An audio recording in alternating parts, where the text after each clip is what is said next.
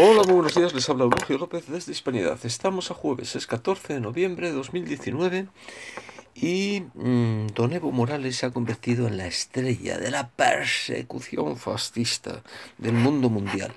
Dice, aparece eh, en, los diarios progres occidentales, en España, en el país, y, dice que por pacificar a su pueblo, él, el, gran pacificador de Bolivia, eh, está dispuesto a volver y a no ser candidato. Fíjate tú, mira que es bueno, a pesar de que le ha ganado las elecciones y ha sido víctima de un golpe de Estado. Hay golpes de Estado buenos y malos, al parecer, porque desde luego echar a Evo Morales es lo que podemos llamar una obra de misericordia. ¿no? Eh, este miserable, que es un grandísimo miserable, un peligro para todos sus compatriotas, un tirano, de un cara dura, eh, etcétera, etcétera, etcétera, pasa ahora por ser la víctima. y otro cara dura y otro sinvergüenza llamado Andrés Manuel López Obrador, presidente de México, le acoge como al gran perseguido que es. Pobre hombre. Es el mismo que dice que España debería pedir perdón por haber civilizado México, ¿no? A los indígenas mexicanos que eran los más sangrientos de todo lo que es hoy Iberoamérica. Bueno, pues eh, bien, dejemos al hombre, que ya, ya todos sabemos lo que es, y que le apoya entusiásticamente el señor Maduro, lo cual ya pues da, da la medida de las cosas.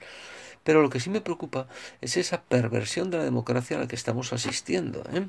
Perversión sobre todo de, de, del imperio de la libertad, que es lo que es la, la democracia. Porque claro, la democracia parlamentaria no solo puede, no tiene que consistir, no puede consistir en que gobiernen las mayorías, sino en el, eso también, claro, pero sobre todo en el respeto a las minorías y sobre todo en el respeto sagrado a la libertad del individuo, aunque sea único, aunque no tenga ningún compañero de viaje.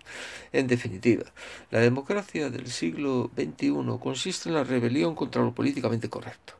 ¿Eh? Es lo lógico en una democracia eh, producto de Internet, que es ya un producto de Internet o que convive con la red Internet, donde la información es eh, instantánea y eso significa, eso significa que, hombre, dice, mire usted, no vale con ganar las elecciones cada cuatro años, entre otras cosas, porque existen un, un neocomunismo que gana las elecciones y a partir de ahí manipula toda la opinión pública, que es lo que ha hecho Don Evo Morales. Y la manipula con la fuerza que da el gobierno y con la fuerza que da el dinero público del gobierno.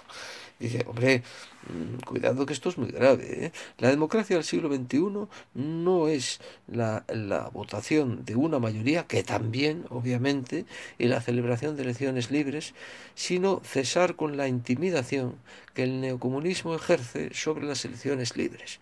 El gran enemigo de la democracia actual es el neocomunismo. ¿Eh? Y todo consiste, o lo principal, consiste en, para mantener la democracia, luchar contra lo políticamente correcto. Cuestionarnos siempre lo que es políticamente correcto, lo que nadie discute, ¿eh? que eso es lo políticamente correcto. Y es muy peligroso, ¿eh? muy peligroso.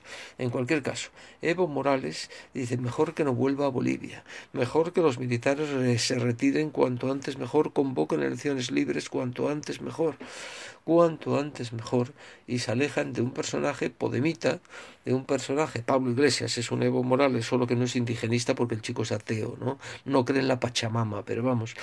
De, de, y, y acabemos con todos los Evo Morales del mundo, con todos los Nicolás Maduro, con todos los Pablo Iglesias, con todos que pervierten la democracia. Dice, emplean la violencia institucional, por de pronto emplean la intimidación que causa el Estado. ¿Eh? Eso por de pronto. Eh, luego incautan la propiedad privada, que es lo que da libertad al hombre, la pequeña propiedad privada. Y finalmente acaban corrompiendo de tal manera la opinión pública y controlando los resortes, sobre todo mediáticos, de la opinión pública, que al final nadie que piense, hay mucha gente que piensa lo contrario, luego es una democracia. No, no, no es una democracia si la gente no puede expresar lo contrario de lo políticamente correcto, si se ve reducido a su círculo íntimo o a la intimidad de su conciencia. Oiga, eso no es libertad, para eso no necesito democracia, porque esa libertad no me la puede usted quitar nunca.